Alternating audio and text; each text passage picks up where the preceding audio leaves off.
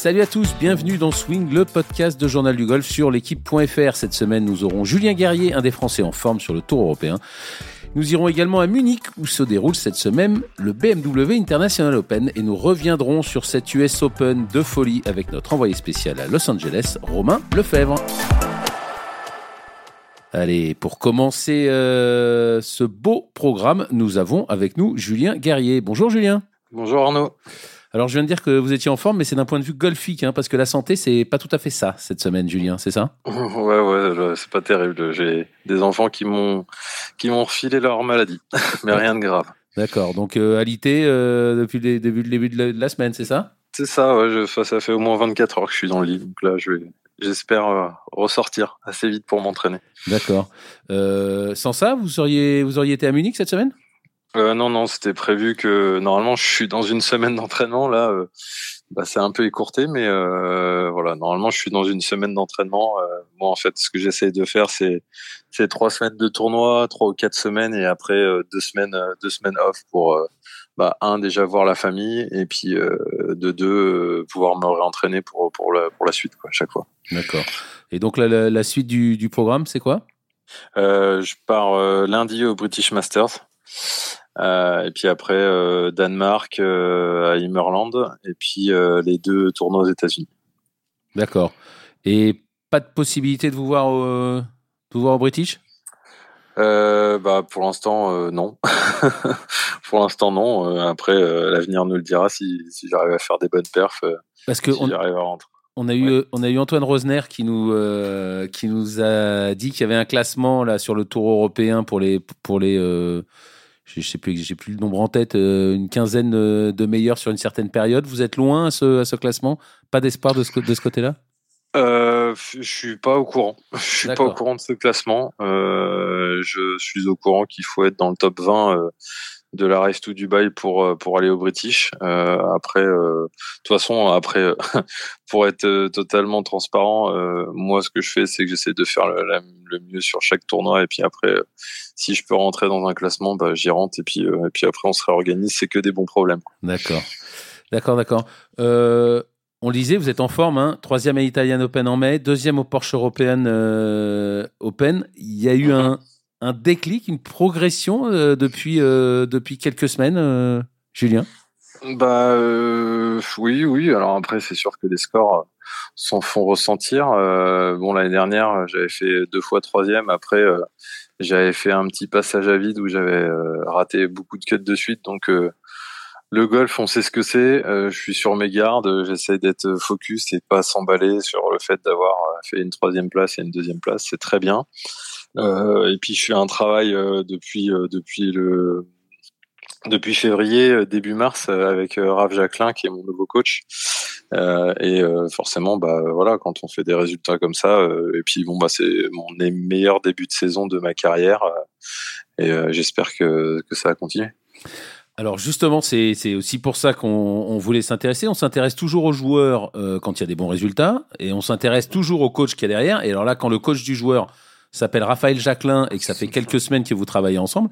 Racontez-nous comment ça s'est passé, euh, Julien.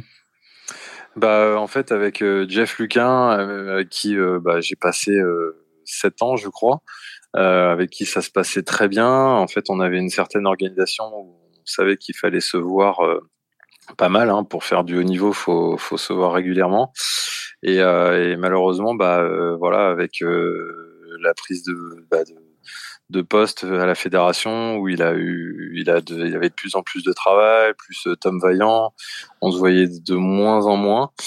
Et, euh, et du coup, bah, il a fallu faire des choix. Alors, euh, j'avais essayé de d'espérer une collaboration entre entre Raph et Jeff. Et, et en fait, bon, Jeff m'a dit qu'il était mieux qu'on que je passe directement avec Raph parce que à un moment donné, avoir deux avis, on allait peut-être avoir un, euh, des points de vue différents et que c'était peut-être pas une bonne solution pour moi parce que forcément euh, c'était pas euh, il aurait souhaité rester je pense avec moi parce qu'on s'entendait super bien mais je pense qu'il a fait ce sacrifice pour moi quoi pour mon bien. Julien mais vous avez commencé comment avec Raph? Comment ça s'est comment ça s'est passé? Comment vous avez eu l'idée de travailler avec lui? Bah moi déjà donc pour la partie où je m'étais dit qu'il fallait que je travaille avec quelqu'un régulièrement. Euh, et puis avec ma vie de famille où bah, je suis père de deux enfants et que voilà c'est aussi important pour moi. Il fallait que je trouve un coach qui soit pas très loin de chez moi. Et puis en fait je me suis dit mais tiens euh, Raph, il est en train de plus ou moins arrêter sa carrière. Alors peut-être, je lui souhaite hein, qu'il va peut-être passer sur le Champions Tour en fin d'année, mais euh, pour l'instant c'est pas le cas. et, euh, et, du coup, euh, il m'a dit, bah, je, je, je, fais un petit peu, un peu de coaching avec quelques quelques joueurs suisses, et puis et puis il a plein de projets à droite et à gauche, et, et en fait, bah, ça le tentait bien, ça, il voyait que le coaching, ça le plaisait. Et donc, euh, et donc, je me suis dit bon bah feu, on y va. Et puis euh, et qu'il est totalement investi. Euh, franchement, c'est génial de bosser avec lui. Et puis bon bah voilà, il a rien à prouver sur son expérience. Et puis déjà sur le circuit, quand il était joueur, on échangeait pas mal sur le shipping. C'est quelqu'un que j'ai dès que je trouvais pas la solution, j'allais le voir. Je dis Sarah, qu'est-ce qu'est-ce qu'on fait machin. Et puis lui, il me donnait tout de suite les différentes options. Et, euh, euh, et, voilà. Et puis après, bah, on se connaît depuis quand même très longtemps. Et, euh, voilà, c'est top.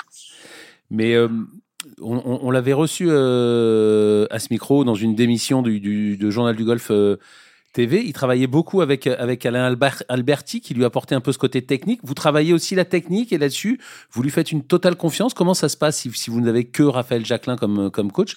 Est-ce que vous travaillez la euh, technique Oui, je lui fais, oui, bah, je lui fais totalement confiance. Hein. Après, euh, c'est pas parce qu'il est euh, que joueur à la base que c'est un mauvais coach. bon, quand on a fait 25 ans de circuit, forcément, il a son approche avec son expérience et propre à lui. Euh, mais bon, il a l'intelligence et, le vécu aussi pour euh, pour savoir que bah, le club il doit fonctionner comme ça ou comme ça. Et, puis surtout, il est vachement à mon écoute en fait. Euh, il essaye pas de faire du Raph Jacquelin à travers euh, Julien Guerrier. Il essaye de faire du qu'est-ce qui va être bon pour Julien Guerrier. Et, ça, c'est ça, c'est voilà, c'est c'est quelque chose qui bah, c'est quelque chose qui m'aide quoi, tout simplement. vous voyez souvent? Euh, bah euh, oui, très souvent puisque on se voit, on va dire quasiment toutes les semaines. Euh, quand on se voit pas et qu'on a des, des problèmes, c'est peut-être deux ou trois semaines max. Quoi. Donc sinon, c'est toutes les semaines. Vous travaillez tous les secteurs du jeu avec avec Raphaël? Alors oui, sauf le putting parce que j'ai un coach de putting. Euh, après, s'il doit me dire des choses sur le putting, il me le dit, hein, parce que c'est surtout un coach de performance que j'ai, euh, qui est un Norvégien. Euh, mais voilà, donc euh, c'est ouais, on travaille de tout. En tout cas, c'est ce qui est sûr à ce jeu, ce qu'il y a de bien, c'est que c'est le, le, score qu'on met en bas de la carte dit tout. Et Exactement. là, et là j'imagine que vu les résultats, ça doit quand même vous donner beaucoup de confiance sur votre choix et, et à Raphaël aussi, ça valide quand même bah oui. ce travail depuis le début de l'année c'est clair que bah, c'est super pour les deux camps parce que j'imagine que lui il a besoin de se prouver aussi que ça peut être un bon coach. Et puis euh, bah, quand il voit que les résultats suivent bah il doit se dire ah, bah attends je peux aussi faire ça. Alors attention hein, le golf encore une fois hein, je suis très euh, mesuré et on sait ce que c'est. Mais euh, voilà on a le droit aussi de on a le droit aussi de rêver on a le droit aussi de, de voir en grand quoi euh, il va venir sur les tournois? Il vient sur les tournois avec vous ou pour l'instant c'est que en Alors, il, ouais, il est déjà venu sur un tournoi. Il, était là en Italie justement. Donc euh, euh, en Italie, quand j'ai fait ma troisième place, il était là. D'accord. Il était là le dimanche aussi? Euh, Non, il est parti le samedi. D'accord. On y reviendra. On y reviendra. Euh, Julien, vous avez 37 ans, on vous connaît, on vous suit de, depuis très longtemps euh, à, Journal du Golf. Vous êtes bien connu euh, mhm. de tous les de tous les fans français. Vous n'avez jamais été aussi fort que, que maintenant? je fais le meilleur début de saison. Après, après voilà, je, je, je, le golf, je le connais trop bien, donc voilà, je profite, je prends ce qu'il y a à prendre, je profite du moment et puis j'espère que ça va durer. Ah ouais, rien de plus. Pas, pas plus de, de, de, Non, non, non, non. Je, je, de toute façon, euh, justement, j'ai 37 ans, je sais comment ça se passe et euh, je suis pas là en train de, de j'ai envie de rêver. Euh, pour l'instant, voilà, je j'ai pas eu la carrière, on va dire, euh, euh, dans linéaire comme j'aurais souhaité, comme à mes débuts. Euh, mais bon, euh, je suis je suis encore là justement. Euh, comme il y en a beaucoup qui ne sont plus là aussi, il faut le faut aussi se le dire. Et donc après, bah voilà, chacun fait fait son chemin et j'ai le mien et, et, voilà, je sais pas encore.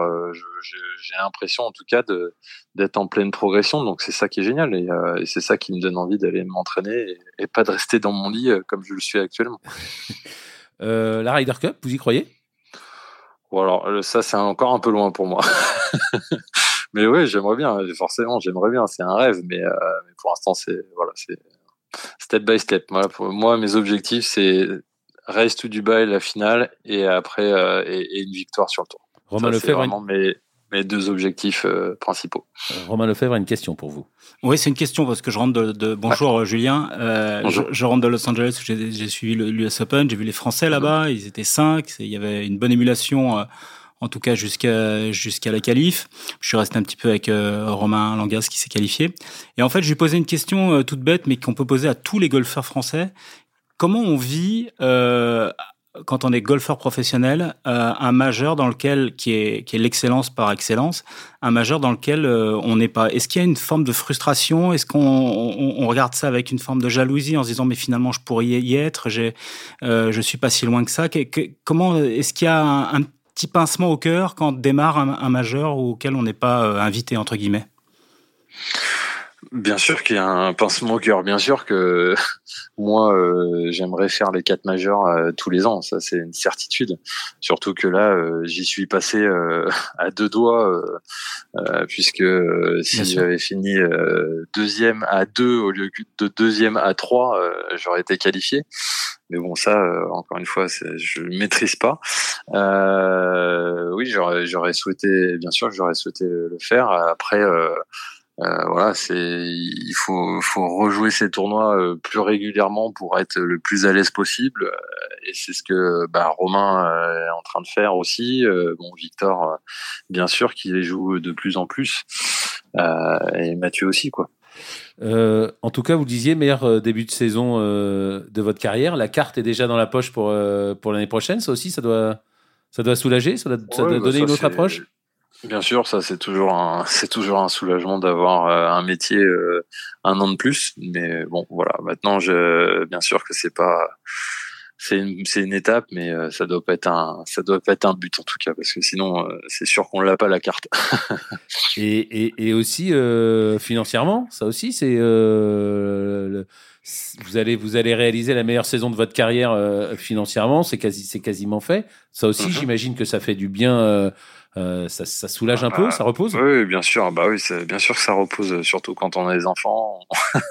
on, a l'avenir un peu plus. Bon, après, moi, j'habite en France, donc euh, je suis assez généreux et il nous en reste pas grand chose à la fin, mais bon, euh, voilà, c'est euh, les bons problèmes de payer des impôts, tiens. pour revenir à vos résultats, on a on l'a dit en Italie, ça s'est pas très bien passé le dernier jour. L'année dernière, ça avait été un peu pareil. Vous avez un peu de mal sur les derniers tours quand vous êtes dans les dernières parties? Est-ce que vous êtes d'accord avec avec ça? Est-ce que vous avez ciblé ce problème-là? Avoir du mal. Euh, euh, oui et non. Euh, moi, je le voyais pas trop comme ça. après, après, c'est toujours plus facile de chasser que d'être chassé. donc, enfin, à chaque fois, été en dernière partie et j'ai fini deux ou troisième. Donc, est-ce que c'est j'ai du mal? Alors oui, j'ai pas gagné. après, il faut savoir que quand même, on est on est 156 euh, euh, à jouer. Euh, j'ai j'ai j'ai essayé. je tape à la porte plusieurs fois. pour l'instant, ça passe pas. Mais ce que je vois, c'est qu'on joue de plus en plus solide. ce que je vois, c'est que j'ai voilà, j'ai j'ai de moins en moins à rougir de, d'être en dernière partie.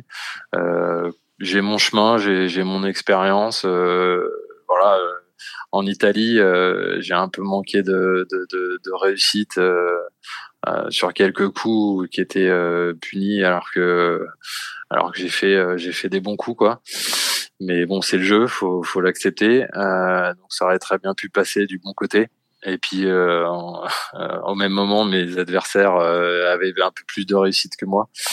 Euh, donc voilà, et, et, et, en Allemagne, bah j'ai eu un peu le putter froid et euh, sachant que normalement c'est c'est mon point fort c'était un peu rageant euh, alors est-ce que c'est la pression?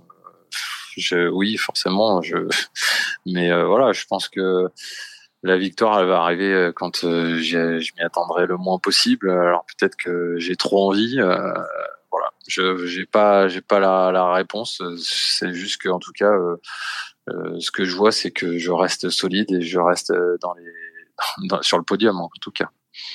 Romain. Oui, Julien, il y, y, a une question moi que, que je voulais poser, c'est lié à la préparation mentale, qui est, qui est un, qui est un, un domaine dans lequel euh, beaucoup de golfeurs euh, s'aventurent et même beaucoup de sportifs de haut niveau individuels. Je voulais savoir si vous, c'était quelque chose que vous travaillez et euh, ça vous apportait quelque chose ou c'est un terrain qui est encore... Alors moi, je, je, bosse avec Myriam Salmi depuis un peu plus de deux ans. Mhm.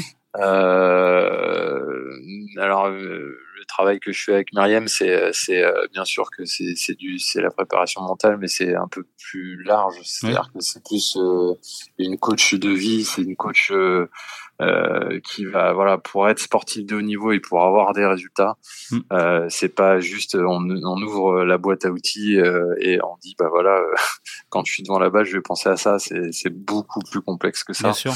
Euh, et je pense que même moi aujourd'hui après deux ans j'ai pas j'ai compris que peut-être 50% euh, peut-être plus peut-être moins mais c'est à peu près c'est que j'en suis loin d'avoir tout tout saisi euh, donc voilà c'est c'est surtout modeler un peu toute cette, euh, bah, la vie perso, la vie pro, la vie euh, voilà euh, et l'estime de soi.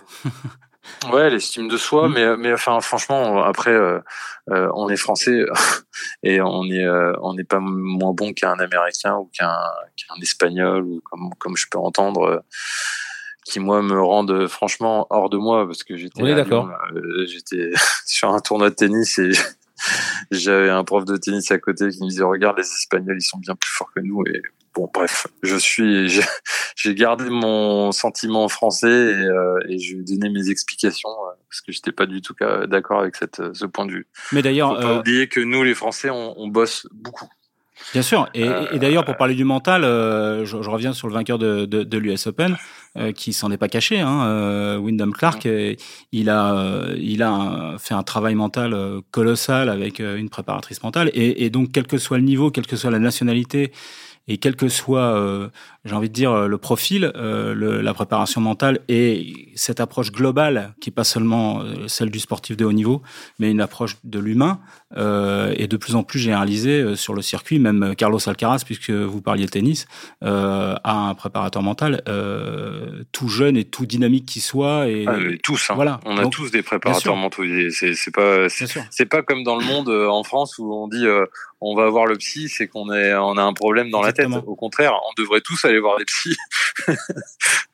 Ah oui, bien sûr. Et, et, et même au-delà du travail mental, euh, euh, le travail avec les psys euh, permet de, de, de, de, gagner de la confiance en soi et euh, ça paraît, euh, c'est même un travail comme le travail physique, comme le travail technique. C'est ce que dit Meriem en tout cas, euh, parce que moi je ah l'ai oui, eu au téléphone avant le, avant Roland Garros, puisque j'ai eu l'occasion de discuter avec elle. C'est un, une préparation globale et ça, ça fait partie de toute la préparation de la telle de haut niveau.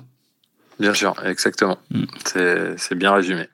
Euh, Julien, est-ce qu'on apprend quand on est quand on est dans ces dernières parties? Est-ce que vous vous sentez de plus en plus à l'aise dans ces dernières parties? Est-ce que vous appréciez de plus en plus? Ah oui, clairement, clairement. Franchement, euh, entre déjà entre l'année dernière et cette année, euh, quand je suis en dernière partie, je savoure, j'aime, j'aime de plus en plus être dans cette position. Et, euh, et, de voir que les coups ils sortent exactement comme on veut de euh, et puis après bah, on maîtrise pas tout. Faut le savoir quand on est dans une dernière partie on maîtrise partout et, et, et tous les grands champions quand, eh ben, euh, peut-être à l'exception de Tiger Woods, mais tous les grands champions euh, ne gagnent pas à chaque fois, quoi.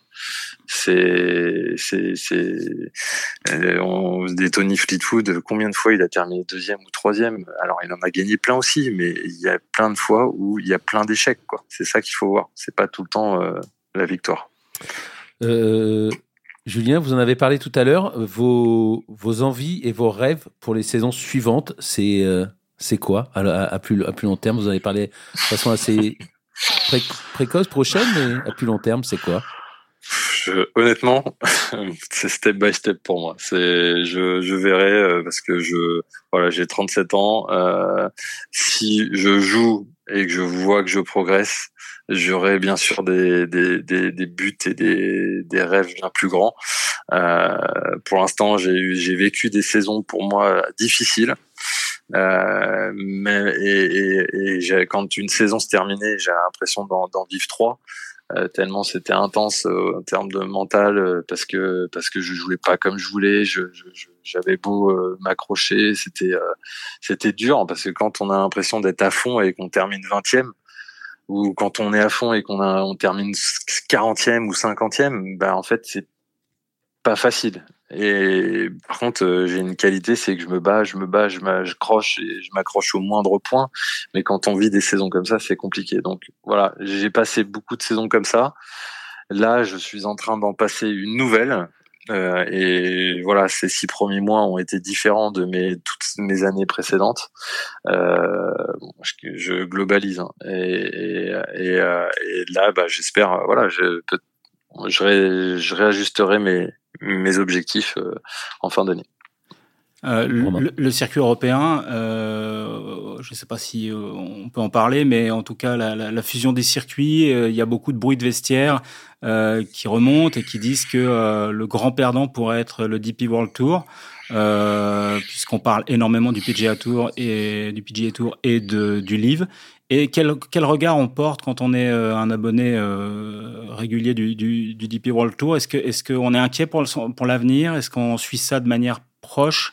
Et voilà, quel, quel, regard vous pouvez porter sur, euh, sur ce qui peut vous attendre? Bah alors, moi, quand on m'avait posé la question par rapport au livre DP World, PGA Tour, et quand bon, le DP World avait refusé de s'associer Olive, euh, j'avais dit que malheureusement ça serait souvent euh, ça va ça sera l'argent qui va primer et c'est lui qui aura qui va gagner. et quand je vois que le politiquement correct ça a été de se refuser de se, s'allier Olive euh, bah, quand je vois ce qui se passe aujourd'hui, ça me fait sourire, quoi. Euh, dans le sens où, euh, bah, c'est clair que l'European Tour, je parle d'un point de vue financier, c'est clair qu'on est les, grands perdants. Après, après, euh, bon, voilà, je, je, je reste. C'est de la politique et franchement, la politique, euh, aussi bien euh, avec nos chers présidents euh, dans la politique ou, ou, dans le golf, c'est la même chose. On nous ment beaucoup et, et on sait pas. On, attend. De toute façon, on peut pas faire grand chose. c'est pas nous qui décidons. Et, euh, et, voilà, on verra bien euh, où ça nous mènera. Et, mais par contre, je pense que ça sera toujours dans le positif. Mais est-ce que les joueurs, euh, est-ce que les joueurs peuvent euh, s'unir, euh, monter un syndicat, euh, éventuellement parler d'une même voix pour ne pas subir Franchement, eh ben, il y a un board, il y a un board hein, au, DP World. Mmh. Euh, mais chaque gars des du board euh, cher, enfin sert souvent, très souvent et trop souvent ses intérêts. Hein, comme un David Howell, ça fait sept ans qu'il est sur le tour alors qu'il aurait dû perdre sa carte depuis 2016. Alors après, oui, il a eu ses années de carrière monéliste, etc. Mais Enfin, pour moi, ça c'est une aberration. Il, il, est dans le board et il s'est mis une catégorie. Bon, bref, ça c'est un, mm. un, sujet à part, mais c'est juste pour dire que chacun sert ses intérêts individuellement. Et, mm. en fait, euh, bah oui, on pourrait tous s'allier, mais euh, euh, c'est une telle organisation et, et c'est-à-dire qu'on aurait dû s'allier il y a, quand il y avait le livre qui toquait à la porte du DP World et qu'est-ce qui allait, qu'est-ce qui pouvait se jouer réellement. Et comment on allait pouvoir le faire. Après, euh, voilà, est-ce qu'on avait envie aussi par rapport à tout ce qui s'était passé en Arabie Saoudite euh, avec les droits de l'homme, etc. Euh, ça, tout le monde n'était pas d'accord aussi et c'est compréhensible. Ok. Pour, pour terminer, Julien, et pour revenir au, golf, et malheureusement pour revenir à vos, vos, soucis de santé, vous avez eu des problèmes au pouce gauche il y a quelques années. C'est complètement derrière vous, ça, ou c'est toujours, c'est toujours là, c'est toujours une gêne? Euh, c'est non, c'est c'est derrière moi. C'est derrière moi. Bon, eh ben c'est une bonne nouvelle. Bon ben alors prompt rétablissement pour euh, pour cette maladie euh, enfantine et puis bon British Masters et puis bonne euh, bonne deuxième partie de saison encore meilleure que la que la première. Merci. Et à très bientôt à, ce micro. Au revoir Julien. Au revoir Julien. Romain, euh, vous l'avez dit, hein, vous êtes spécialiste de golf, mais aussi de tennis à l'équipe depuis de nombreuses années. Il y a des similitudes entre, les golfeurs et tennisman français, entre les résultats, entre la façon dont on les, dont on les perçoit dans, ces, deux sports, et les journalistes, les, et les fans, et le grand public. Des similitudes euh, dans la perception, oui, mais c'est parfois un résumé un peu euh, rapide. Euh, et comme le disait d'ailleurs Julien, il faut pas croire que c'est prétexte que les golfeurs français n'ont pas atteint le même niveau que les joueurs de tennis. Ils travaillent moins. je pense que la concurrence dans le golf est, énorme comparativement au, tennis, même s'il y a une énorme concurrence au tennis. Il se trouve qu'on a eu euh, dans le tennis un âge d'or avec euh, quatre joueurs qui ont atteint le top 10 euh, dans la période rêvée du tennis avec Nadal, Federer et Djokovic, ce qui est, ce qui est une performance colossale quand on la remet dans, dans le contexte. Même s'il n'y a pas eu de vainqueur de Grand Chelem, il y a eu des demi-finales, des finales de Grand Chelem. Et pour ça, ça reste une génération dorée, quoi qu'on en pense. Il n'y a pas eu ça dans le golf. On attend ça dans le golf au niveau mondial. c'est là que la, la, la, différence se fait le, le plus, c'est que le tennis a porté des joueurs euh, régulièrement dans le top 10, ce qui n'a pas été le cas du golf. Donc, euh, euh, mais c'est pas pour ça que les golfeurs travaillent moins ou moins bien que les, joueurs de tennis. Je pense que c'est une approche euh, différentes. Moi, ce qui me frappe le plus, c'est encore une fois, je suis très attaché à la préparation mentale et euh, parce que je pense qu'aujourd'hui, euh, même si c'est quelque chose qui me paraissait euh, très abscon au début de ma carrière de journaliste, euh, je pense qu'aujourd'hui, c'est essentiel dans l'accomplissement d'un sportif de haut niveau. Et dans cet accomplissement-là, je trouve que les golfeurs ont une longueur d'avance, voire plusieurs, sur les joueurs de tennis. Et c'est ce qui me frappe le plus parce qu'on l'a vu avec Julien, mais on le voit avec tous les golfeurs français. ils ont intégré dans leur préparation de sportifs de haut niveau cet aspect mental-là qui paraît parfois pour, certaines personnes de l'extérieur euh, comme euh, du, flanc ou du pipeau, euh, mais en fait c'est un travail essentiel et pour avoir discuté avec des sportifs, avec des préparateurs mentaux, avec des psychologues, on se rend compte que c'est un maillon aujourd'hui essentiel parce que tout se joue sur le détail et le mental c'est ce qui fait la différence dans, le détail. On y reviendra peut-être tout à l'heure avec, avec Guillaume Biojo, hein, coach de, de, Pierre Pinot, qui est, qui est en Allemagne, qu'on va avoir euh, à, ce, à ce micro. Mais d'abord, Romain, vous l'avez, vous l'avez souligné, semaine dernière, Los Angeles, pour l'US Open. Alors, ce parcours, il était digne d'un Open ou, pas? Je pense que le dessin du parcours était globalement digne d'un Open parce qu'il y avait des, trous très, très, très intéressants, très techniques, très variés, des par 3 très longs et un par 3 très court qui a fait l'histoire de, de, de l'US Open puisque c'était le plus, le plus court de l'histoire avec 75 mètres. Après, ce qui n'allait pas euh, de mon sens et de mon point de vue, et là où j'étais très déçu, c'est qu'en fait l'environnement, c'était pas un parcours de championnat pour accueillir du public et suffisamment de spectateurs et qu'il y ait une ambiance euh, euh, suffisamment US Open. Là, on était à 22 000 spectateurs. Sur les 22 000 spectateurs, il y avait 14 000 personnes qui étaient invitées de, de, de des espaces, euh, des hospitalities et des, espaces VIP, qui étaient des gens qui s'intéressaient pas forcément au golf, qui étaient dans les tentes à boire du champagne ou, ou, ou à déjeuner. Donc ça veut dire que le long du parcours, ça manquait d'ambiance. Et quand on enlève les 14 000, il en reste 9 000. Sur les 9 000, il y a 4 500 billets qui ont été achetés par euh, le club euh, pour ses membres, qui sont pas forcément venus. Et de vrais fans de golf, comme on en voit sur les US Open, que ce soit à Pinehurst, euh, à Bestgate, etc. C'était l'Open de France, en fait. Bah, les vrais fans qui, qui sont qui, qui, hurlent, qui sont in the hall et qui sont à fond derrière les joueurs, comme Scotty, etc. Bah, il y en avait 4000 et 4000 sur un parcours de 18 trous, on les entend pas en fait. Et c'est vrai que par moment, certaines parties, on avait l'impression d'être sur un tournoi du circuit européen, sans, sans être euh, péjoratif. Mais moi, j'ai suivi euh, une partie quand même le deuxième jour, le matin, où il y avait Kopka, euh, cinq titres du Grand Chelem, euh, qui, qui vient de gagner un majeur, McIlroy, McIlroy et Matsuyama. Non, mais il y avait personne sur la partie. Je suis arrivé au trou numéro 12, la tribune était vide, les gens étaient en train de regarder leur portable, il y avait aucune ambiance. Il y a McIlroy qui a boité un, magnifique putt de 7 mètres, il n'y a pas eu un applaudissement. Enfin, j'étais mais, halluciné. Et ça a été comme ça pendant tout le séjour. Donc, oui, c'était un bel US Open d'un point de vue golfique parce qu'on a vu des coups de golf extraordinaires, on a vu des trous un peu compliqués, etc. Mais au niveau ambiance, on était très loin du compte. Euh, on n'y retourne pas avant 2035, c'est une bonne nouvelle. Oui, c'est une bonne nouvelle parce que je pense que voilà, c'est un endroit qui est très euh, VIP, très jet set et euh, c'est pas là où on se dit euh, que entre guillemets ça pue le golf. Euh, alors euh, bon, je pense qu'il y a pas mal de joueurs qui ça sont plutôt les millions de dollars dans Ouais, les maisons autour. Bien sûr, quand on, surtout quand on sait que les hospitality, paraît-il, étaient vendus la loge 700 000 dollars pour la semaine. Donc l'USGA a fait son beurre avec très peu de, spectateurs, autant que s'il y en avait eu 50 000. Bon, ça, mis à part, après, euh, a reste pas moins qu'il y a eu du golf, qu'il y a eu euh, un très beau leaderboard, euh, mine de rien, un très beau finish, qu'il y, a eu, il y a eu un peu de suspense, même si Wyndham Clark n'a jamais craqué, on s'est dit au 15-16 quand il fait bogey-bogey que ça pouvait basculer. Donc voilà, il y a eu une intensité sur la fin. Il y avait dans le leaderboard euh, tout là-haut quand même du, sacré euh, sacré joueur.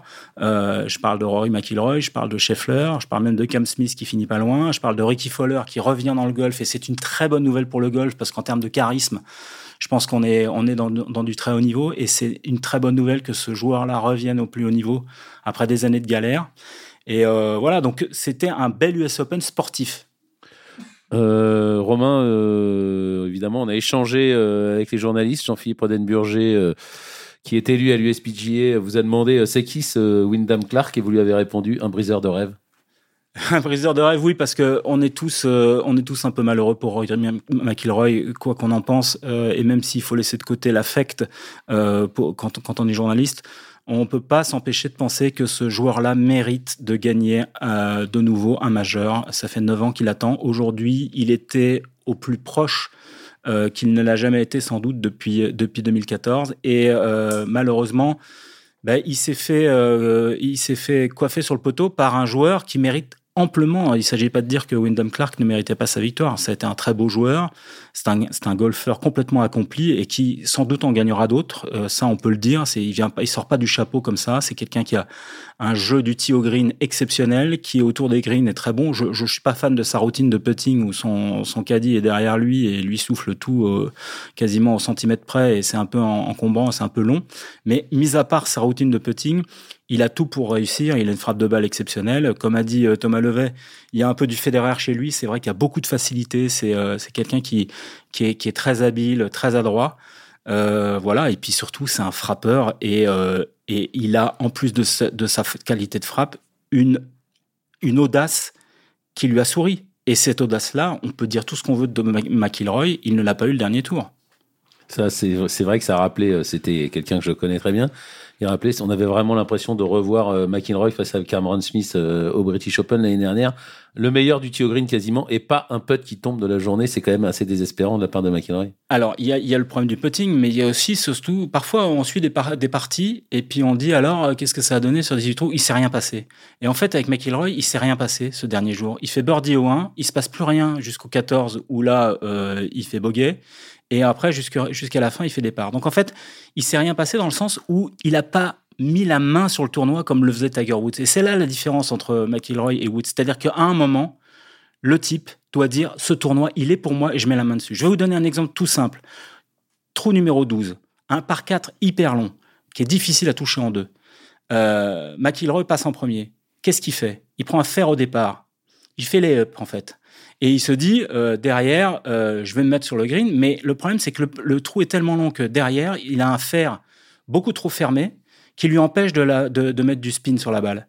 Qu'est-ce que fait Wyndham Clark qui passe derrière? Même s'il n'a pas fait birdie, Wyndham Clark, il a tapé énorme cut euh, au drive et derrière, il avait un, il avait un putt. Il s'est mis un putt pas donné, mais en tout cas beaucoup plus facile, beaucoup moins loin que les 8 mètres de, de McIlroy.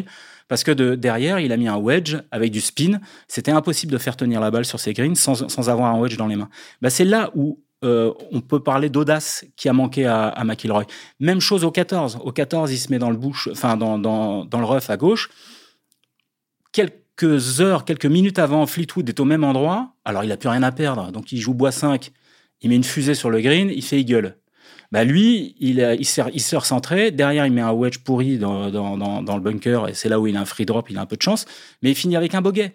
Il n'a pas mis, il pas mis le coup de poing sur la table pour dire ce tournoi est pour moi et je veux le gagner. Et c'est pareil au 8, qu'il trouve le plus facile, où il est bord de green en deux. Il doit faire minimum eagle, euh, minimum birdie, et il prend trois putts parce qu'il loupe, il loupe un mètre cinquante. Et d'ailleurs, les deux, trous, les deux coups qu'il a regretté sur la partie, c'est ce putt d'un mètre cinquante et euh, le wedge du, du 14. S'il met ces deux coups-là, il gagne le tournoi. Mais il faut les mettre parce que ce jour-là, à un moment, quand il voit qu'au 12, euh, bah, il a toujours pas fait la différence, il doit, il doit dire c'est moi le patron, et il l'a pas dit. Et il l'a pas montré. Et on peut s'inquiéter parce que plus le temps passe, plus on lui rappelle, c'est toujours pareil, et plus il, plus il a, plus sa dernière victoire remonte, et plus ça devient difficile.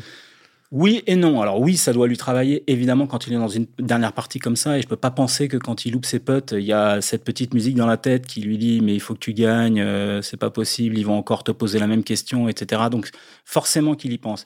En même temps, il s'en rapproche et en même temps, moi, ce que j'ai vu là sur cette US Open à comparer avec ses derniers majeurs, c'est qu'il a joué de manière constante du premier tour au dernier tour. On se souvient que lui, euh, il est capable de, faire des premiers tours catastrophiques, de revenir comme une balle le dernier jour parce qu'il sent l'urgence de, chasser et de remonter au classement, comme il l'a fait euh, au Masters euh, qui a été gagné par Scheffler, où il était revenu comme un avion pour finir troisième ou deuxième, je sais plus, mais Là, aujourd'hui, il a été in contention du premier jour, du premier tour au dernier. C'est la différence. Ça veut dire que il a compris qu'il fallait pas en mettre partout, qu'il fallait euh, soigner un peu son jeu du tee green. Il l'a très bien soigné, il s'est beaucoup moins écarté de, des fairways. Maintenant, il faut qu'il mette sa patte dessus en disant c'est moi le taulier, c'est moi le patron, ce tournoi, il est pour moi. Et c'est ce que faisait encore une fois Wood, c'est ce qu'a fait Kopka euh, cinq fois, et ce que lui doit être capable de faire. Mais moi, j'ai toujours pensé qu'un sportif de haut niveau, parmi les, les meilleurs au monde, ils doivent être un peu méchants. Mais méchants dans le mauvais sens et lui, c'est un gentil. Je suis convaincu que c'est un gentil. Je suis convaincu que c'est un trop gentil. Il est trop sympa. Il est trop. Il fait allégeance euh, aux vainqueurs et il les prend dans ses bras. Il doit, il doit être là, mais mon vieux, je vais te niquer. Je suis désolé de m'exprimer comme ça, mais voilà, c'est ça un sportif de très haut niveau qui doit, qui doit tuer le game. Et aujourd'hui, il a quatre majeurs. Pour moi, euh, au regard de sa carrière, au regard de ce sport, c'est entre guillemets pour moi un scandale. Mais bon, c'est la réalité, c'est comme ça, et en même temps, ça nous fait vibrer ça va, il a 34 ans, il peut en gagner encore. Mais euh, le temps passe effectivement et euh, ça a commencé à faire long. Très court, mais je vais quand même parler tennis. Euh, Federer et Nadal, ils sont méchants? Oui, ils ont un côté méchant, bien sûr. Allez sur le territoire de, Nadal à Roland Garros pour lui prendre pour lui prendre la coupe des mousquetaires. Vous verrez s'il sera content. Allez chez Federer, lui prendre une victoire en ayant mené 2-7-0 contre Tsonga à Wimbledon. Vous verrez s'il est content. Non, non, non, non. C'est des, des joueurs qui détestent perdre et même si McIlroy n'aime pas perdre, euh, il a trop le sourire euh, sympa du mec qui a perdu quand il arrive en conférence de presse après avoir pris dans ses bras Ricky Fowler et s'être dit ah, on est passé à côté, mais bon, ça, on va se remettre en, forme pour Liverpool et Hoylake. Euh, non, il doit arriver en conférence de presse dévastée, le masque et répondre par trois onomatopées. Mais il répond super classe. Il l'a fait le deuxième jour, ça quand même, ou le premier jour. Il a fait le deuxième jour, mais après avoir perdu le tournoi, le, dimanche soir. Il est super classe, il s'exprime remarquablement bien. Je le vois sortir du scoring dévasté. Il monte tout de suite à l'attente CBS. Il répond à la journaliste de CBS avec un sourire, avec voilà, parce que on a envie de le prendre dans ses bras. Mais en fait, un sportif qui vient de perdre ça, euh, on devrait même pas oser l'approcher tellement euh, il bout de, de, rage. Vous voyez ce que je veux dire? Très très bien. Euh, pour terminer, quand même un petit tour par les Français. Un seul après le cut, Romain Langasque, un, samedi, un, samedi compliqué malheureusement, comme il dit. Oui. Pas trop mal joué, mais il faut, c'est pas, pas trop mal joué qu'il faut à l'US Open. C'est très bien joué. Je pense qu'on l'a, on l'a beaucoup suivi avec Thomas Levet euh, sur le parcours et euh, il y, a un, y a un truc qui nous a frappé, moi qui m'a frappé, mais encore plus le samedi, c'est que euh, Romain, il a une routine beaucoup trop rapide. Alors on se plaint des joueurs qui mettent des heures à choisir leur ligne de jeu, choisir leur, club et, et, ou choisir leur ligne de putt. Romain, c'est tout l'inverse. Romain, il arrive dans sa balle, il regarde, hop, il prend un club. Une fois qu'il a fait son choix, il tape. Alors, c'est un bon, un bon côté du coup parce qu'il réfléchit pas trop et il joue à l'instinct. Mais il y a un manque de prise d'information euh, sur les coups qu'il doit jouer, sur les shots qu'il doit jouer, notamment autour des greens, qui lui a coûté certainement quelques points euh, et le samedi et le dimanche. Euh, je pense que Thomas lui en a parlé, beaucoup plus de, il a beaucoup plus de poids évidemment que moi, mais ça nous a, ça nous a assez frappé et lui-même le reconnaît il a du mal à se discipliner, à prendre son temps, à prendre les informations comme, comme il se doit. Il veut jouer un peu trop vite. Et je pense que euh, voilà, il a acquis euh, de l'expérience, encore une fois. Il en est à 5 cuts passés en 6 majeurs, c'est très bien.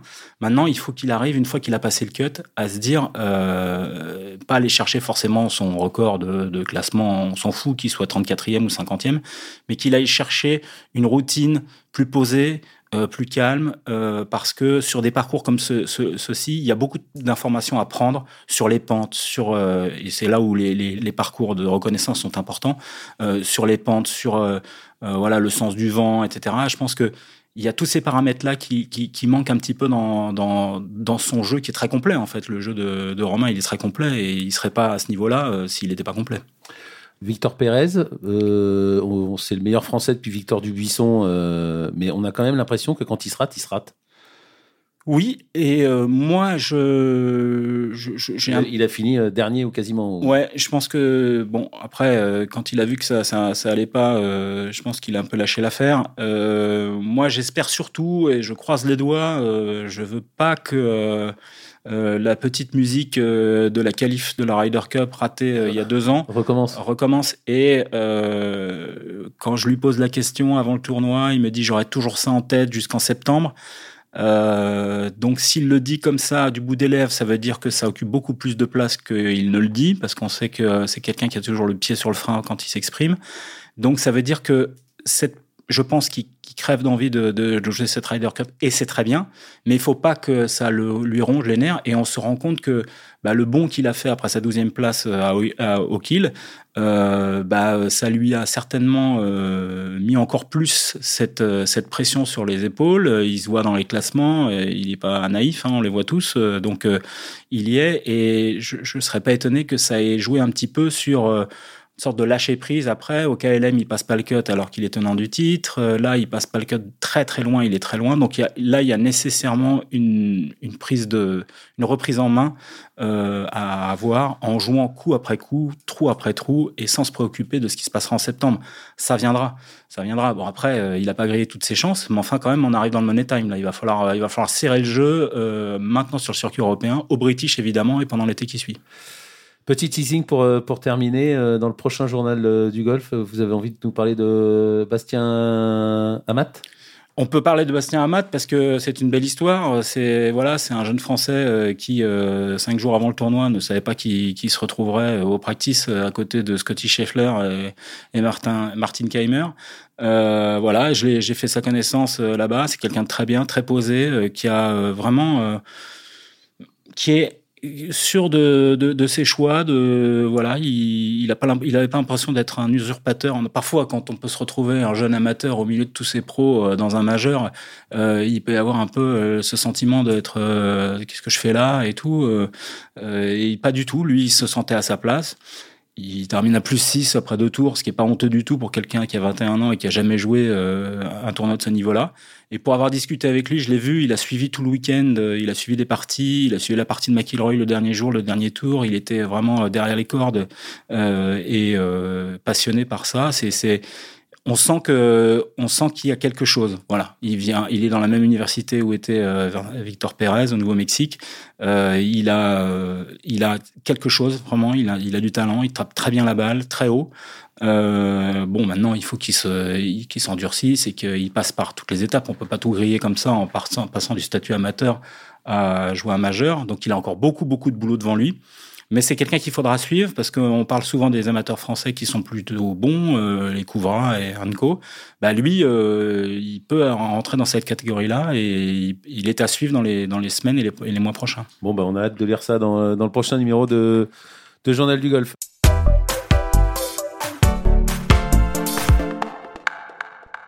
Allez, euh, il nous attend depuis, depuis de longues minutes à Munich. C'est Guillaume Biojo, notre envoyé presque spécial, hein, parce que c'est le consultant vedette de, Journal du Golf. Bon, il est là-bas en tant que en tant que coach de Pierre Pinault, mais il a accepté de nous consacrer quelques minutes et il est avec nous. Bonjour Guillaume. Bonjour Arnaud. Bonjour à toutes et à tous. Il fait beau à Munich? Il fait très chaud Arnaud à Munich. Ça va, c'est supportable quand même? Très chaud. C'est supportable? Oui, il fait. Ouais, ouais, bien sûr, c'est toujours supportable. Il fait, il fait, fait au-dessus de 30 degrés. Ah ouais, quand même. Euh, avant de revenir en Allemagne, hein, on, vient d'avoir euh, Julien Guerrier il y a quelques minutes, coaché par Raphaël Jacquelin. Euh, ça vous inspire quoi, Guillaume, ce coaching de Julien Guerrier par Raphaël Jacquelin, qui a l'air de fonctionner au vu des derniers résultats de, Julien en tout cas? Euh, oui, absolument. C'est une certitude. On voit que, que, est de plus en plus aux avant-postes, même s'il s'il l'a été aussi auparavant. Qu'est-ce que ça m'inspire? Ça m'inspire un joueur qui qui techniquement est est plutôt au point, doit se sentir au point techniquement, car il, s'est dirigé vers un choix beaucoup plus sur euh, de l'expérience, de la stratégie, du coaching, plus que l'aspect technique.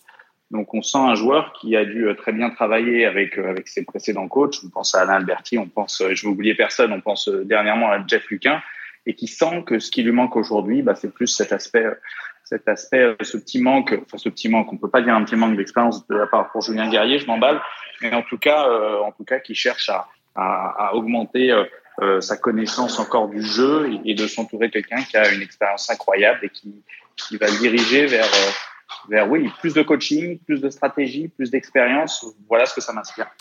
Et parce que le, côté coach technique de Raphaël Jacquelin, euh, vous avez un peu de mal à y croire pour l'instant. Euh, oh je, n'ai plus, son nom au, Playboy, euh, au Playboy anglais là qui coachait tout, en jouant, qui, qui, coachait plusieurs, plusieurs joueurs en même temps. on peut, Robert Rock. Merci Robert, Rock, Guillaume. on, peut être joueur de haut niveau et coacher en même temps et passer directement à la case euh, enseignant, euh, Guillaume? Peut-être. Alors, euh, bien évidemment, j'ai mis en, avant les qualités plus de coaching de Raphaël Jacquelin. En aucun cas, je me permettrais de dire que ce n'est pas un bon coach technique. Mais je pense aujourd'hui que, avec tout le respect et l'admiration que j'ai pour Raphaël Jacquelin, qu'il n'a pas l'expérience technique que va avoir un Alain Alberti, que va avoir un Benoît du Colombier, qu'on pourra avoir les plus grands coachs mondiaux qui ont l'habitude d'avoir travaillé avec depuis des années avoir travaillé la mécanique de tous les joueurs. Depuis des années, Raphaël Jacquelin, tout à fait logiquement, il travaille sa mécanique. Donc euh, c'est absolument pas, euh, absolument pas que les gens pensent que je ne crois pas en ses compétences de technicien, mais aujourd'hui, euh, quand on parle d'un ancien joueur, on est obligé euh, de mettre en avant plutôt ses qualités de, de coach et, et de expérience player. Bon, on a hâte d'échanger avec vous et avec Raphaël à ce micro. Ce sera pour pour bientôt, évidemment. vous êtes en Allemagne, hein, je l'ai dit. Pourquoi pas Oh, bah, évidemment qu'on va le faire. Évidemment qu'on va le faire. Euh, peut-être la semaine prochaine à Vaudreuil. Il, eh bah, sera, à Vaudreuil. Et eh bah, et eh bah, très très bonne idée ça. Euh, on le disait, vous êtes en Allemagne en tant que, que coach de, de, de, Pierre Pinot, qui a une catégorie sur le Tour européen. On, on, y reviendra. On a parlé de la météo, le, parcours. Il est comment ce parcours euh, de Munich, euh, Guillaume? Le parcours est pas le parcours le plus exigeant de l'année euh, parce que parce qu'on a vu que les scores l'année dernière c'était moins 22 euh, qui a peu de rough, qu'il est pas très long, mais c'est un parcours qui est très très drôle à jouer, très sympa à jouer. Il y a deux par quatre qui sont touchables en un, des par cinq touchables en deux. Donc, donc assez drôle à jouer, mais pas le d'un point de vue euh, ball striking, pas le texte, pas le, le, test le plus dur de l'année. un parcours qui, malgré la chaleur oppressante, donc plus de 30 degrés, ne, sèche pas car tous les soirs, tous les soirs et pendant la nuit, il y a pas mal d'orage et donc beaucoup d'eau. Euh, donc un parcours qui va être plutôt soft et, vous le savez, un parcours qui est plutôt plutôt soft, plutôt doux, euh, bah, en général, il se fait un peu plus agressé. Euh, donc voilà. Donc euh, à mon avis, on va avoir des scores assez bas. Euh, et quelle est l'ambiance sur le DP World Tour en ces temps troublés dans le golf mondial, Guillaume? Bah, les, joueurs avec qui on en parle un petit peu, bien évidemment, sont dans l'expectative pardon, et dans, dans l'attente principalement déjà d'un premier euh, Players Meeting qui va, qui va avoir lieu la semaine prochaine au Belfry. Euh, donc voilà, c'est sûr, c'est sûr que les joueurs se posent quelques questions, mais on les sent en tout cas beaucoup plus concentrés sur leur jeu, sur ce qu'ils sont, sur ce qu'ils ont à faire, que d'être concentrés sur euh, sur l'avenir pour l'instant du DP World Tour. Et, comme ils le disent très justement, de toute manière, ils n'ont aucun contrôle sur ce qui va se passer. Donc eux, euh, le seul contrôle qu'ils ont, c'est sur leur jeu et ils restent concentrés sur leur jeu. En tout cas, ils attendent impatiemment euh, la semaine prochaine au Belfry, je crois que c'est mardi soir, euh, la rencontre avec Kispellet qui, à mon avis, en dira peut-être un peu plus. On verra. Notre ami Kispellet. Vous avez fait la reconnaissance avec un certain Michael Lorenzo Vera. Comment va, comment va notre ami Mike? Comment va son golf? Comment vous l'avez trouvé, Guillaume? Écoutez, on a fait neuf trous avec lui. Euh, bah déjà physiquement, euh, on voit qu'il y a eu un travail. Euh, il fait peur. Hein. Très important. il fait peur, non Ça me plairait bien d'être comme ça. Il fait peur, non Il est, non, il est. Non, on n'a pas envie qu'il vous embête. Moi, il m'a serré la main. On a, ouais, il la serre fort. Hein. Non, non, ouais, ouais, ouais. Il est, on voit qu'il a vraiment travaillé. Et surtout, moi, ce qu'il est ressorti de cette reconnaissance, c'est que je l'ai senti extrêmement serein. Euh, le peu de coups un peu moins bons qu'il a tapé, on sent qu'il n'y a absolument aucune excitation, aucune inquiétude. Donc on sent quelqu'un qui est, qui, est, dans ce qu'il fait, concentré, euh, concentré et absolument pas inquiet. En tout cas, moi je l'ai senti euh, particulièrement bien. Et voilà, une vitesse de club assez impressionnante. En tout cas, voilà, on sent qu'il a beaucoup beaucoup travaillé, qu'il est très concentré. Euh, d'extérieur comme ça, hein, je vous dis, on a fait que 9 trous avec lui et c'est un peu dur, un peu rapide pour en tirer les conclusions, mais cette paire qu'il a, en tout cas avec Hugo Jacquin, le fils de Raphaël et lui Cadet, on sent une certaine harmonie, on sent que c'est sérieux et qu'ils s'entendent bien. Donc, donc oui, pas du tout étonné des résultats de ces derniers temps de la part de Michael Envovera qui sont très bons. il joue beaucoup avec un effet de gauche à droite, avec un léger fade, principalement avec le drive, avec un, un, fade un peu plus poussé, mais on voit que c'est une trajectoire qui répète parfaitement bien et, et qui maîtrise très bien. Donc, on peut mettre une petite pièce sur Mike Lorenzo Vera cette semaine? Oui, oui, bien sûr. Et je pense sur cette semaine, et je suis pas très inquiet pour. Euh, ouais, je suis pas très inquiet en tout cas sur le fait qu'il garde la carte. Euh, même si je suis sûr que ses ambitions sont plus hautes, mais en tout cas, euh, on sait que il joue cette année euh, avec la catégorie des cartes du circuit européen, qui est une catégorie qui lui permet pas de, jouer tous les plus gros tournois, en, en l'occurrence les Rolex Series. Donc, il joue les, tournois un peu moins bien dotés, donc avec lesquels il marque moins de points. Je suis pas inquiet sur les capacités qu'il va avoir à garder la carte. Et s'il y a une semaine qui rigole, pourquoi pas mieux? Euh, des nouvelles d'autres Français? Vous avez vu d'autres Français au practice, euh, à table, dans les vestiaires, euh, dans les navettes? Euh, Est-ce que vous avez quelques nouvelles du, clan français à nous donner, euh, Guillaume ouais, bah Écoutez, oui, on, la plupart des Français sont là. Antoine Rosner, écoutez, là je suis à la salle de gym, mais pas très loin de moi, il y a il y a Alex Lévy qui est là, euh, comme d'habitude, super souriant, toujours positif, euh, et, et, et, qui se donne et qui se donne beaucoup beaucoup de mal. Donc, euh, écoutez, on, espère aussi qu'Alex va va pouvoir garder la carte. Il était cette année sur une exemption médicale. Euh, donc, donc voilà, ça serait bien que ça soit, fasse partie des Français qui conservent leur droit de jeu pour pouvoir jouer les Rolex Series l'année prochaine et pouvoir profiter pleinement de la saison du circuit européen. Et alors, il y a un Français que vous suivez évidemment particulièrement euh, de près, puisque c'est Pierre Pinot, votre, euh, votre joueur, et vous êtes toute la semaine avec lui euh, là-bas.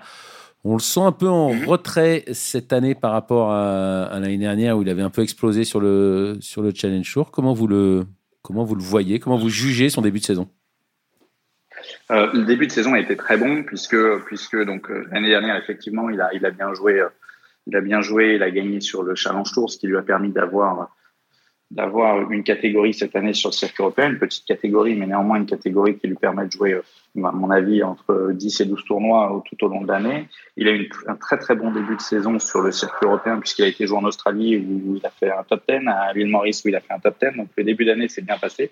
Et là, effectivement, ça se passe un peu moins bien, euh, avec malgré tout un, un niveau... Euh, j'ai pas envie de dire un niveau de golf parce que si son niveau de golf était très bon, euh, il aurait de meilleurs résultats. Mais en tout cas, un niveau, au niveau de sa technique, au niveau de sa frappe de balle, de son chipping, de son putting, qui s'améliore de semaine en semaine. Maintenant, euh, on le sait souvent quand, on a eu comme ça des très très bonnes périodes, on met le curseur, euh, l'exigence un, peu plus haut. Euh, on s'attend à ce que euh, cette ascension continue à être linéaire et c'est pas le cas. Et on est plus aujourd'hui sur sur le fait de reprendre un peu confiance, sur sur le fait de faire des choses simples. Il a beaucoup appris ces derniers temps et le fait d'avoir beaucoup de choses dans la tête, d'avoir appris euh, de jouer sur des aires très différentes, de jouer avec des joueurs qui jouent mieux. En tout cas, il a beaucoup, beaucoup, il a beaucoup de choses dans la tête, trop de choses dans la tête. Et aujourd'hui, on essaie de simplifier les choses pour pour que les résultats, pour que les résultats reviennent. Après, il n'y a rien de catastrophique parce que chaque fois qu'il joue, il a plutôt un bon tour et un tour moyen. À ce niveau-là, on sait qu'il faut, faut pas avoir de tour moyen. Donc on n'est pas non plus à des années-lumière, il n'est pas dernier des tournois, mais euh, il manque toujours un ou deux points déjà pour faire les cuts. Et, c'est ce qu'on essaye de faire euh, gentiment et humblement pour que pour qu'il refasse des, bonnes places, des 15e, 20e places, et pourquoi pas mieux. Euh, voilà, en, espérant, en faisant tout plutôt pour qu'il y ait un bon résultat sur le circuit européen, un très bon résultat pour jouer les semaines d'après, parce qu'aujourd'hui il il aura plus que entre euh, allez 4 et si tout va bien 5 ou 6 départs sur le circuit européen, donc il va falloir se créer d'autres opportunités en jouant bien euh, et jouer le Challenge Tour aussi un peu pour, pour conserver la carte du Challenge Tour. En tout cas, une, une fin d'année qui va être euh, assez excitante et comme son niveau de jeu est plutôt, est plutôt bon, voire très bon, euh, je m'attends quand même à, à, de bons résultats d'ici la fin d'année. Il peut gagner cette semaine? Bien sûr qu'il peut gagner cette semaine, sans aucun doute. Bon, j'aime bien la confiance du coach. Euh, pour terminer sur, euh, sur, sur, Pierre, euh, Guillaume, on sait qu'il a eu des, des problèmes de, de, santé. On l'avait évoqué l'année dernière au podcast à l'Open de, France. Où il en est de ces, de ces problèmes de, de hanche, Guillaume? Il a les mêmes problèmes de hanche. Euh, malheureusement, euh, alors j'allais dire malheureusement, non. Heureusement, ça n'évolue pas. Il y a des périodes où ça va, des périodes où ça va pas. Là, c'est une période où ça va. C'est-à-dire, il se lève le matin, il n'a pas trop mal, il n'a pas besoin de se stretcher pendant une demi-heure ou trois quarts d'heure pour pouvoir avoir une mobilité correcte. Euh, dès l'instant où il fait chaud, ça va à peu près. Dès l'instant où il fait froid, c'est plus compliqué. Euh, là, il fait chaud, donc pour l'instant, tout va bien. Euh, et peut-être qu'il va, le, problème qu'il a, c'est que depuis qu'il a appris qu'il avait cette, maladie, euh, alors je vais pas la prononcer, j'y arrive jamais, mais une spongiarthrite ankylosante, euh, il n'a pas eu, soit il n'a pas pu bouger, euh, et là il ne pouvait rien faire, et depuis que ça va à peu près mieux, il joue beaucoup de tournois, donc le fait de jouer beaucoup de tournois et plutôt correctement, il n'a pas eu de grosses périodes de break euh, pendant deux trois mois où à la fois il peut refaire de la préparation physique, parce qu'aujourd'hui faire de la préparation physique, si le lendemain matin il peut pas bouger, on ne peut pas prendre le risque. Et on n'a pas pu prendre le risque aussi de modifier certaines choses dans son swing euh, dû à cette limitation parce que parce qu'il joue toutes les semaines et qu'on peut pas non plus trop prendre de risques.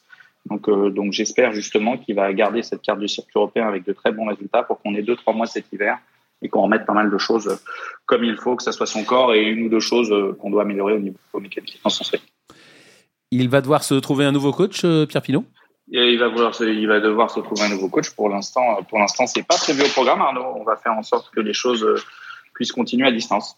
Parce et moi revenir régulièrement. Parce que euh, on peut l'annoncer à ce, à ce micro, c'est fait. On sait que vous êtes le, le responsable Europe d'Altus Performance, la, la, la, boîte de coaching de Cameron McCormick, le, le, coach de Jordan Spieth euh, notamment et de Céline, et Céline Boutier. Et là, vous allez euh, quitter l'Europe pour aller au, aux États-Unis, une, nouvelle expérience, un nouveau voyage, un rêve, Guillaume?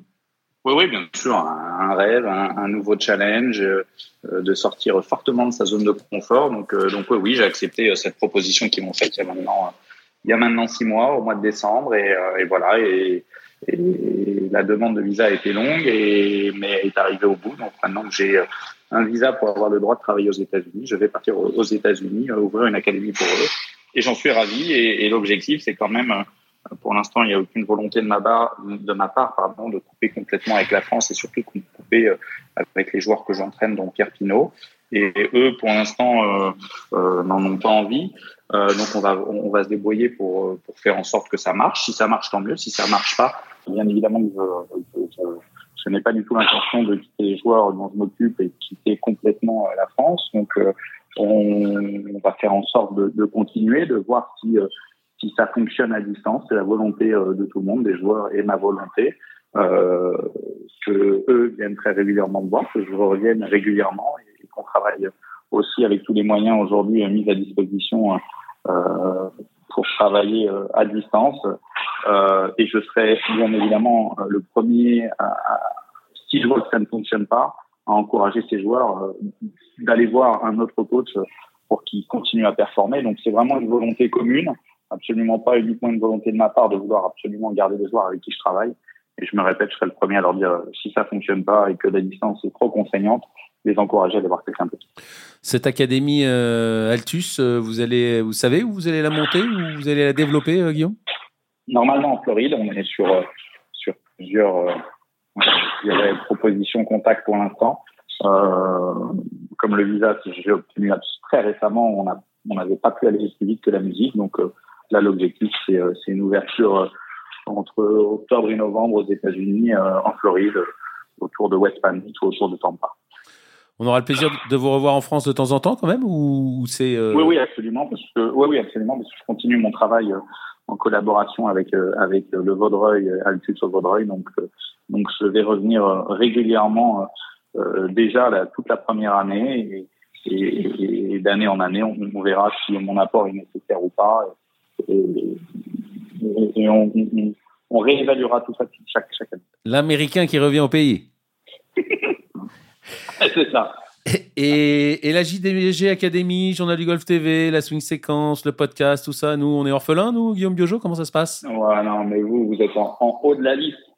JDG est ma deuxième famille, donc bien évidemment que je serai là aussi présent aussi souvent que vous aurez besoin de moi.